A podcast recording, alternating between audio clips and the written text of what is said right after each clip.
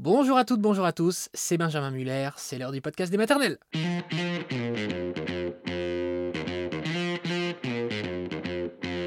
Le podcast des maternelles et aujourd'hui avec plein d'enfants, puisque aujourd'hui nous allons parler des familles nombreuses, non, des familles très nombreuses, très très nombreuses. Nous allons entendre Julie, Julie qui est la maman de 6 enfants. Ça c'est fort, bravo Julie. Donc on écoute Julie, on se retrouve juste après.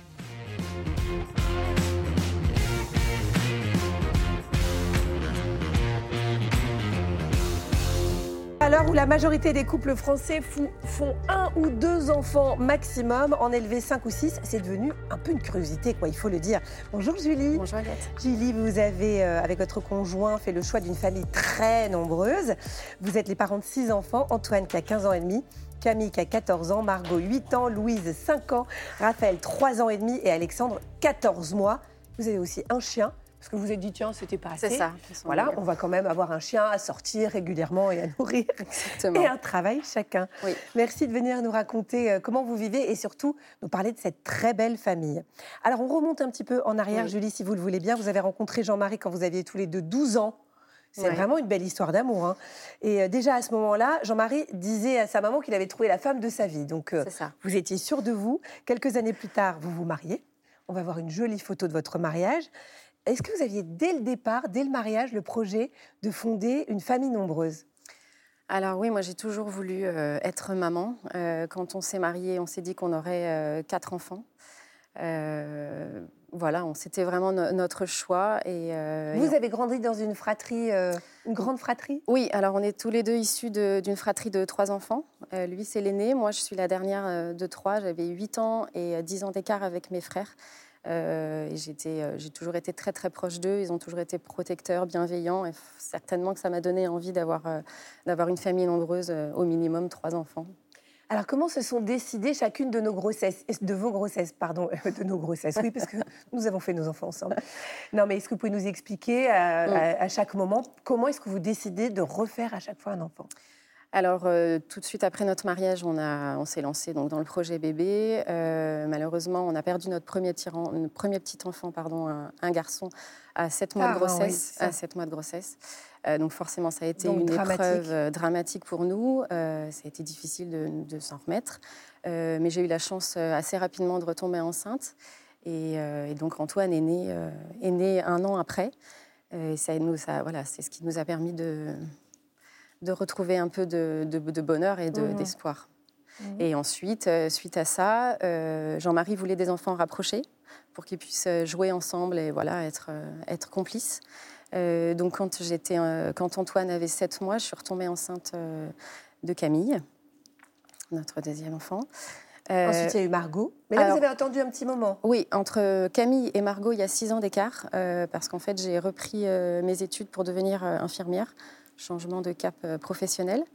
Et donc, effectivement, il y a pas mal d'années d'écart entre les deux. Euh, et puis, après Margot, euh, on, a, euh, on s'est dit, voilà, deux ans après, on s'est dit, bon, bah, on voulait nos quatre enfants, donc on va faire notre, notre quatrième enfant, et, et Louise est arrivée.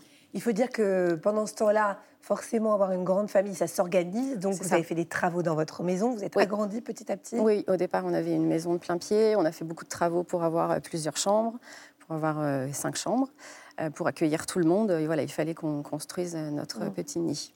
Donc, vous avez vos quatre enfants. Oui. Tout va bien. C'était le projet de départ. Qu'est-ce qui vous pousse à en faire un autre alors? Euh, alors après Louise, euh, j'ai eu une période un peu compliquée, euh, voilà, de baby blues un peu forcée. Mhm. Euh, ça a été dur aussi pour moi d'accepter qu'il n'y aurait plus d'enfants. C'était quoi le, ce baby blues? C'était c'était dû au deuil de. Certainement De la une maternité? sorte de deuil de Mhm. maternité à faire, euh, voilà, qu'il fallait faire.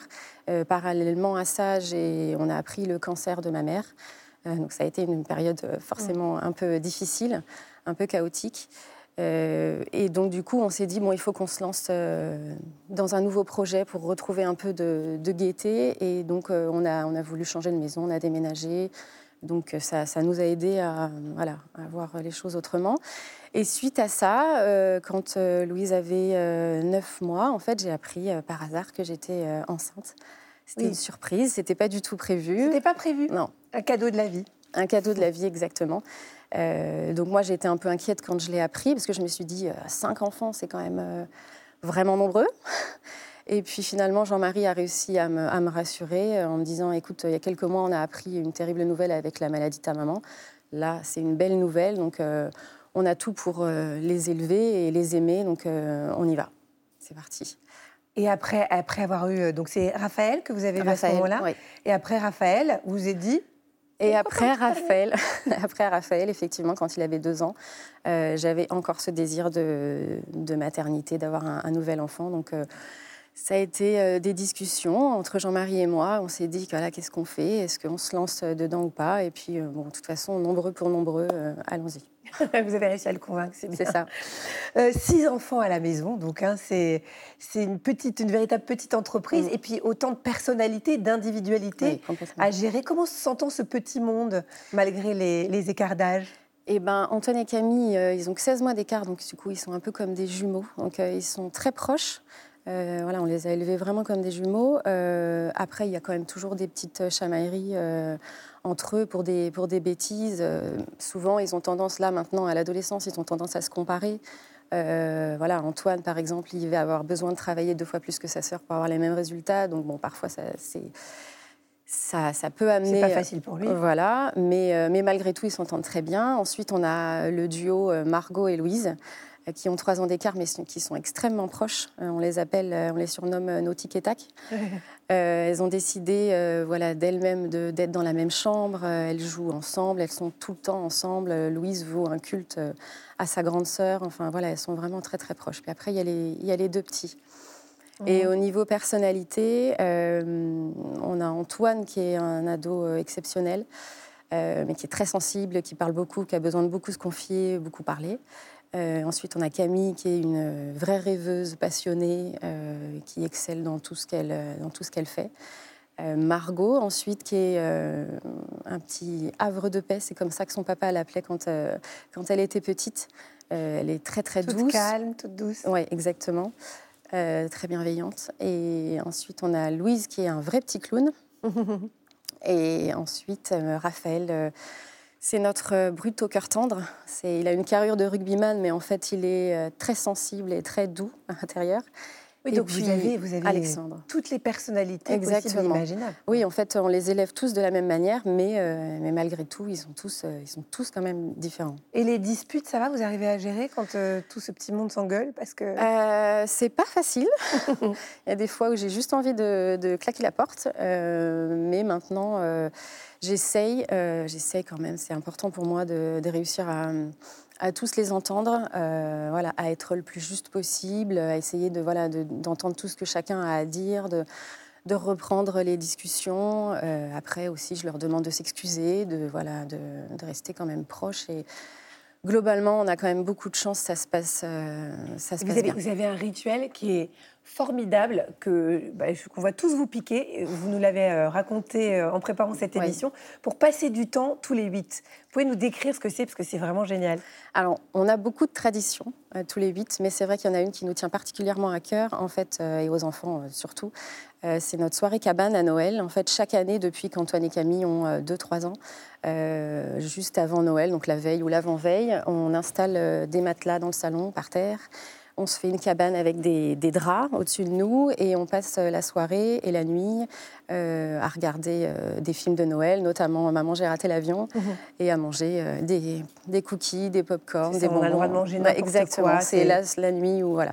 Et on dort tous ensemble et c'est vraiment un moment que, que chacun attend toute l'année en fait. C'est un, un, moment très simple mais très, très fort.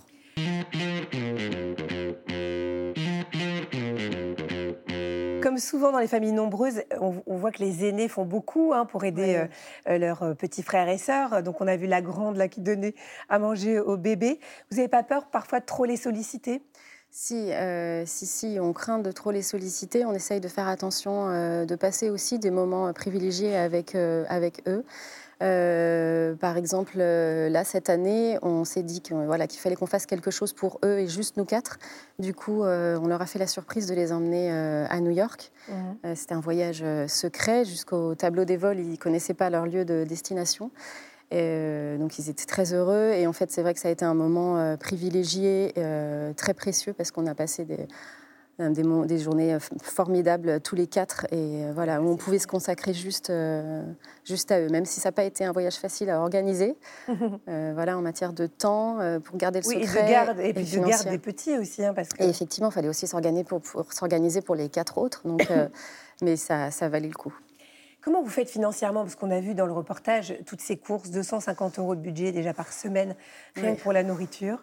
Euh, je sais que vous travaillez tous les deux. Oui. C'était obligatoire, ça? euh, oui, en tout cas, nous, c'est un choix parce que euh, parce qu'on veut effectivement offrir ce qu'il y a de mieux à nos enfants. on ne veut pas qu'ils subissent notre notre choix de, de famille nombreuse. du coup, voilà, même si on les éduque avec l'idée de que tout ne leur sera pas servi sur un plateau. Il faudra aussi qu'ils travaillent. Euh, voilà, peut-être que durant leurs études, ils devront faire des, petits boulots à côté. Euh, on, essaye de leur inculquer ces valeurs de, travail et de, voilà, de, courage et la valeur de l'argent. Mais, euh, mais malgré tout, on travaille beaucoup tous les deux.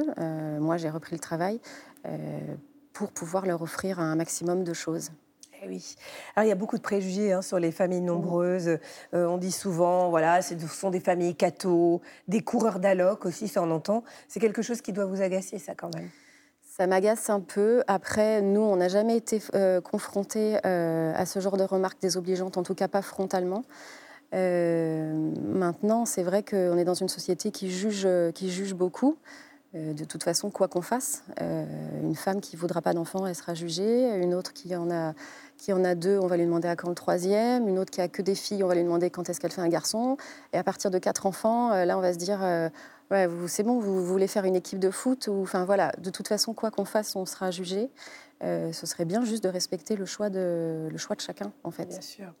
Vous arrivez à trouver du temps pour vous, pour votre couple, Julie avec cette vie à 100 à l'heure, parce qu'entre le travail, les six enfants, on se dit, mais où est-ce que vous vous situez, vous?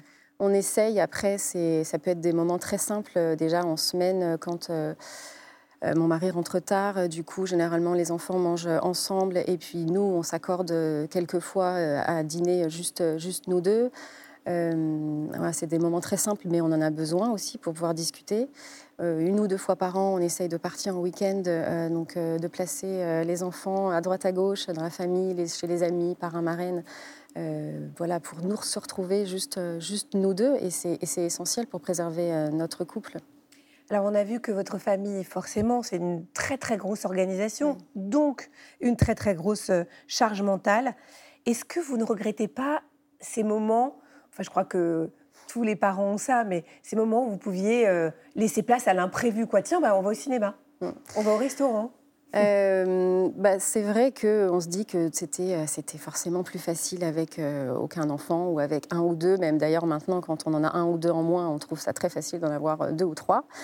maintenant, malgré tout, non, je regrette pas. Enfin, je regrette pas d'avoir eu mes, six enfants. Si c'était à refaire, je referais la même chose. Et non, c'est vraiment ce qui, est, ce qui a de mieux. Et euh, vous, pensez que la famille nombreuse, ça inculque quel type de valeurs aux enfants? Alors je pense que ça, en fait, c'est une vraie école de la vie. Et euh, ça inculque, en tout cas nous, on essaye de leur inculquer ça, euh, les, des notions de, de, partage, de respect de l'autre, voilà, de, complicité. C'est finalement, c'est des, des, amis pour la vie. Ils sont tous très proches. Dès qu'il y en a un qui va pas bien, euh, les six euh, font bloc pour, ça, donc Il y, a une notion de solidarité qui est très très forte. Exactement. Bon, Julie, les yeux dans les yeux, puisque c'est comme ça que s'appelle cette rubrique. Un petit septième ou pas? Alors, euh, je ne serais pas contre. Ah Je ne serais pas contre. Après, il va falloir réussir à convaincre Jean-Marie, mais c'est vrai que mes enfants, c'est ce que j'ai de plus précieux et ils sont ma plus belle réussite. Mais vous, si vous écoutiez, vous en feriez euh, encore quelques-uns, quoi. J'en ferai encore un.